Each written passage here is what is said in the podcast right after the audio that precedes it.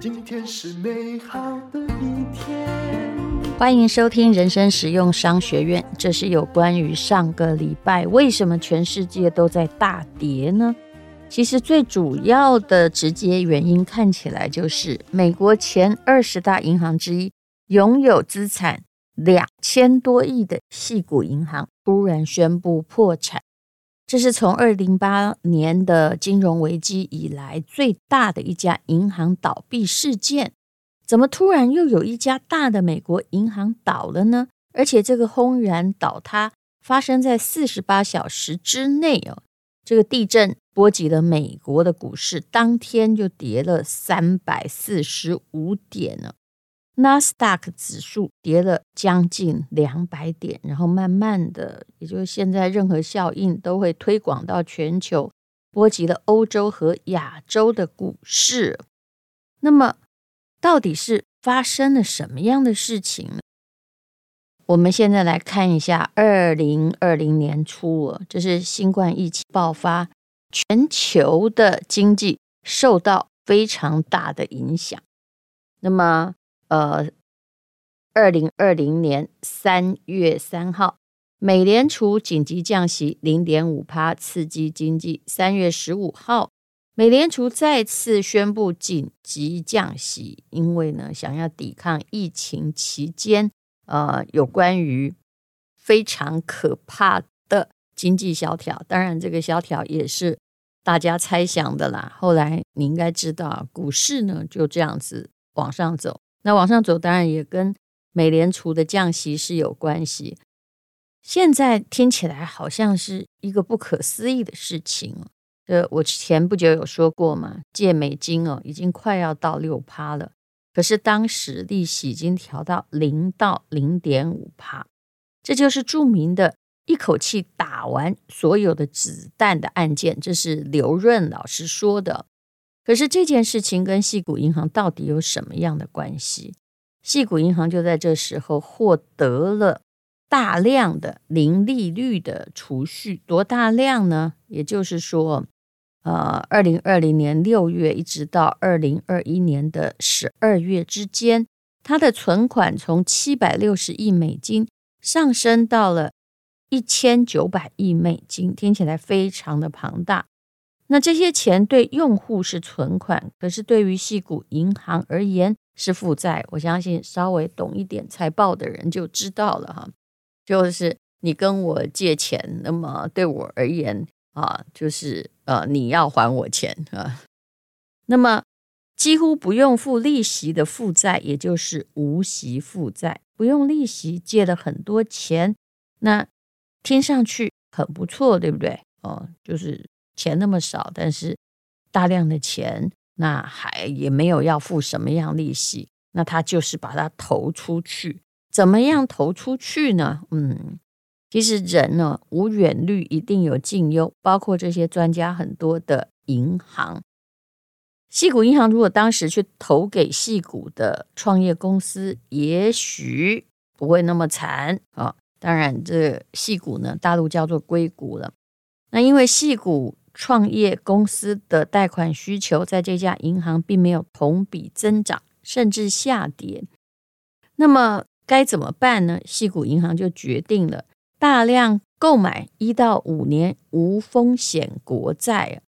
无风险的国债听上去蛮安全的，但利息就是比较低了，就越长期利息是越高的，年收益率只有一趴，那成本是零，价格是一。好歹也能赚钱，而且国债听起来好像挺安稳的，对不对？其实我一直是持有非常怀疑的意见。我知道台湾有的专家他是真的请大家持有美国国债，可是现在想起来，就是以过去而言是对的，看后来是不对的，因为债券的利率，嗯，它卡很久，而且年收益很低哦。那矽谷银行买的这批无风险的国债，很多是什么？这才是最重要的原因，叫做持有到期债券，也就是只有到期你才能够收回本息。如果提前收回，不但利息没了，连本金都要损失，这是我们比较不习惯的。因为我们如果定存的话，通常就是如果还没有到期，你利息可能是打个八折啊，甚至没有利息，但是不会伤害到你的本金嘛。那这个风险到底在哪里呢？这个风险叫做短债长投。什么叫做短债长投？活期储蓄啊，就是你收了这些你的客户的钱，就叫做短债。对这家银行来说，那么五年期的国债就是长投，因为一次要卡五年，而且都是到期的债券。活期储蓄之所以叫活期储蓄，也就是它随时可能被领走。那如果所有的存钱都来挤兑啊，那可是你投出去的钱五年才能回收，那你就完蛋了。其实做生意也是一样，大家应该明白。假设呢，啊，你借的钱它是随时来可以跟你取的啊，比如说，嗯，银行它雨天就是可以来收伞，对不对？但是呢，你哎投下去的资本就明明。没有办法，人家来跟你提款，你实在拿不出来啊！你可能五年之后才会获利，那请问该怎么办？短债长投一定有风险呢。可是呢，短债长投在银行界也一定存在，因为理论上所有的这个存款户都可以在一天之后取款，就是你今天存进去，明天就可以把它取出来。可是银行的放贷啊。永远也不可能在一天就收回，它的贷款期限会比存款的期限长，对不对？就好像，嗯，我借了三十年的房贷啊，那个银行呢就不可能来跟我说，明天你全部都还我，他没有这个权利啊。于是呢，在金融市场里面就要提到存款准备金的制度。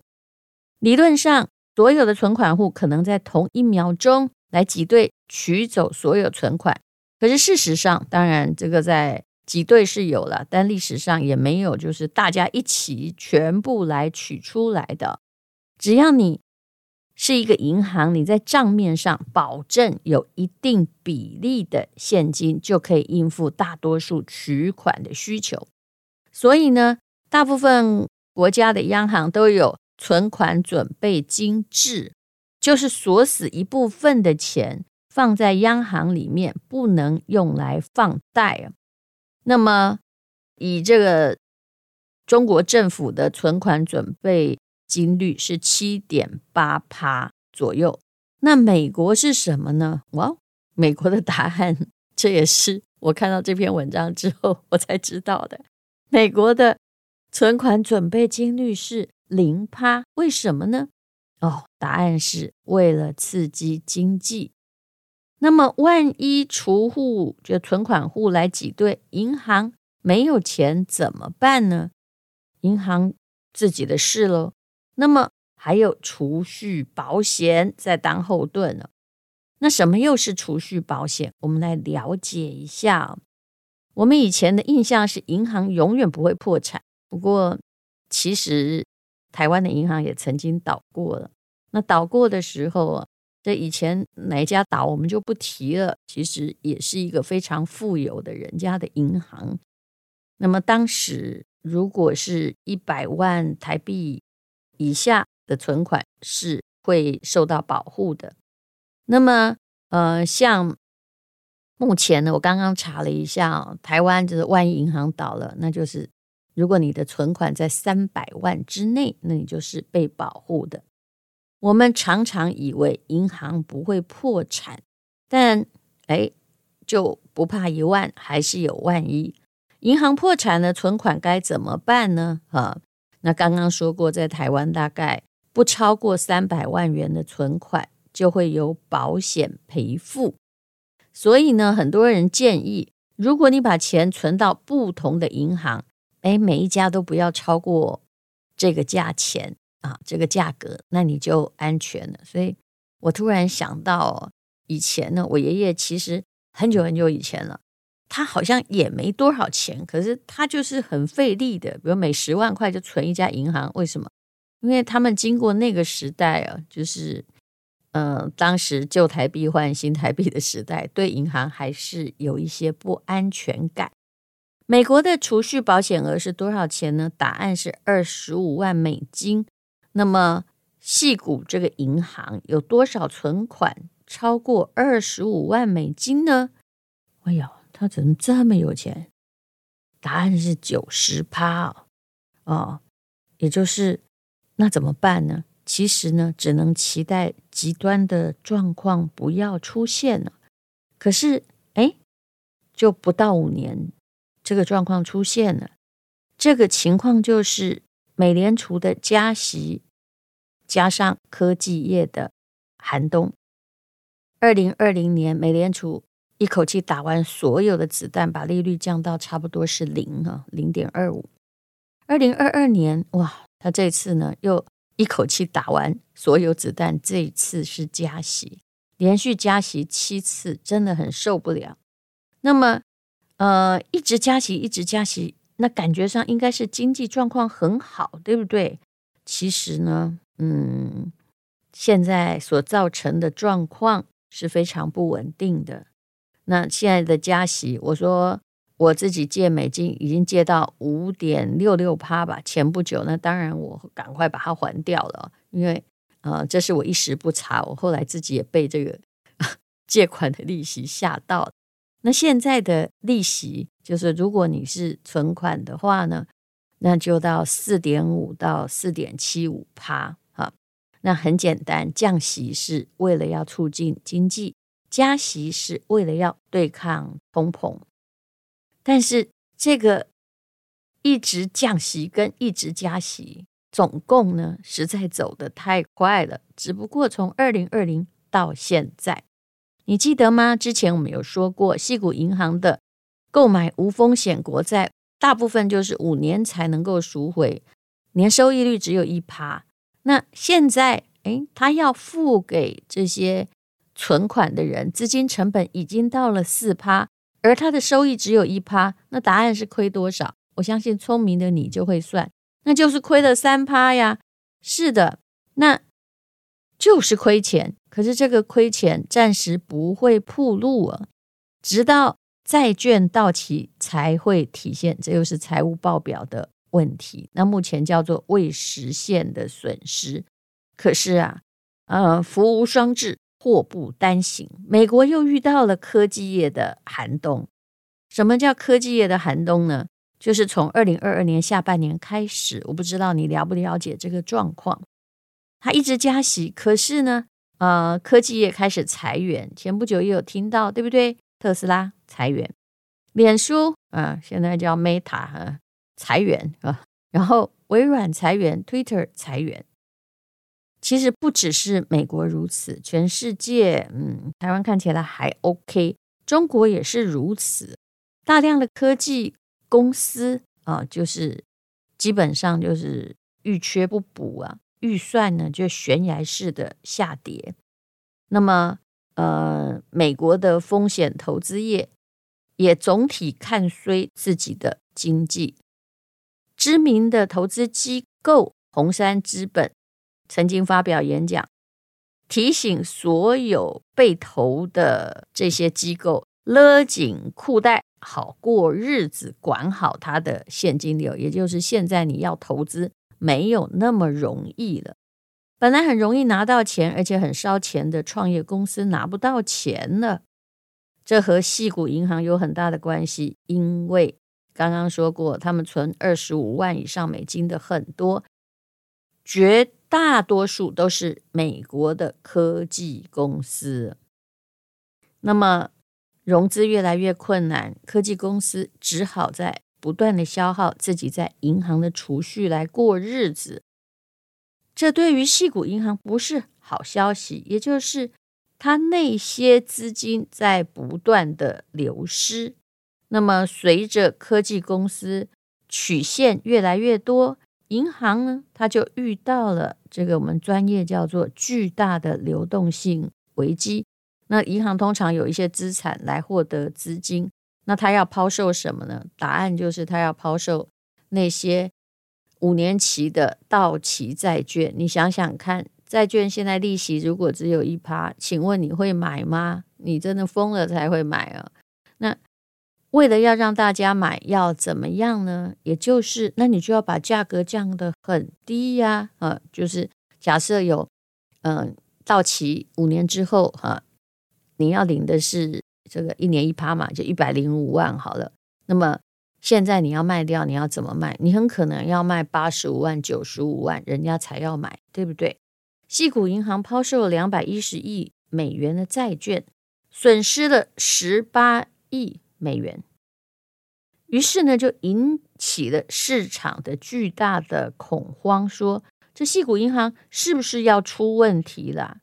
而且，呃，矽谷银行呢，本来就可以是未实现损失哦，就是再混个五年。可是现在它一抛售，大家就知道了。于是科技公司就想尽办法，赶快转移自己的存款。光三月八号这一天呢，提现转移申请超过了四百二十亿美金哦，我的妈喂，这真是太大了！而且呢，大量的创业公司、基金公司把钱疯狂出逃，被申请了要移转四百二十亿美金。那你猜矽谷银行有多少钱？答案只有一百亿美金。所以呢，完全不挣扎，立刻宣布破产。那到底该怎么办？大量科技公司的存款都在这家银行，他们万一付不出供应商的欠款，付不出员工的工资，那不就挂点了吗？嗯，所以呢，包括红杉资本在内的一百二十五家创投的机构呼吁政府就赶快介入吧。啊，声称如果矽谷银行啊被谁这个实体收购的话，投资人会继续跟这个机构建立关系。那 这个马斯克也来凑热闹了，也就是说对这个问题保持开放。哎，也许他有兴趣吧。啊，那么这到底意味着什么？也就是任何银行都是会倒的。那只希望你存钱的银行不会啊。那大家都开始说，这个矽谷银行肯定。不能倒啊！其实我也觉得它应该不能倒，因为它再倒下去的话，可能也会有科技公司的连锁反应哦。而且目前看起来，美国的失业率也蛮高的。其实，嗯，应该这么说吧，到底矽谷银行这样子的倒掉，真的是他们决策不彰吗？还是说，以美国而言，他们？急剧的哎降息到零趴，然后又马上的升息到哦，光是存款户你就要付他四点五趴。请问哪一家银行会做对决策？其实也许要倒的还不止矽谷银行。所以最近的状况哦，我一直觉得金融市场不是很稳定的，就看美国政府有没有好好的处理这件事。那。能够让这个事情过关，否则的话，如果再一次的引起不止一个银行倒闭，那金融危机恐怕也不远了。好，那大家也不用紧张，因为紧张也没有用啊。因为这个成也萧何，败也萧何，成也美国，败也美国。任何一个国家其实是没有办法有任何主张的。那只能祝福西谷银行。那么这件事情后来还有一些结果，也就是美国联准会也知道问题很大，于是呢就紧急的介入矽谷银行的破产案。介入是对的，因为基本上哦，两年之内把利息变成零，然后一直升升升升到快要五，这种状况的确会让不只是矽谷银行，很多的银行都应付不了。那么大部分的人呢，也就是本来呢，他们的二十五万以下的资金是有保险的。那么现在啊，据说每一个人都可以领到钱。那至于它的比较长远的影响，我们还是要观察一下。至少在这一集里面，你可以了解啊，到底这个银行是怎么样把自己搞倒的。归纳，哎，两种原因。第一个呢，就是短债长投。那第二个就是矽谷这边呢，也有这个挤兑的压力，新创事业不如预期，所以现金需求恐惧。好，以上就是人生实用商学院。今天是勇敢的一天，没有什么能够将我为难。今天是轻松的一天，因为今天又可以，今天又可以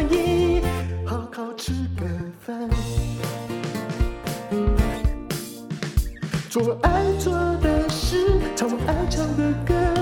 吃我想吃的饭，尽量过得简单，做我爱做的事，唱我爱唱的歌，吃我想吃的饭，尽量过得简单，尽量过得简单。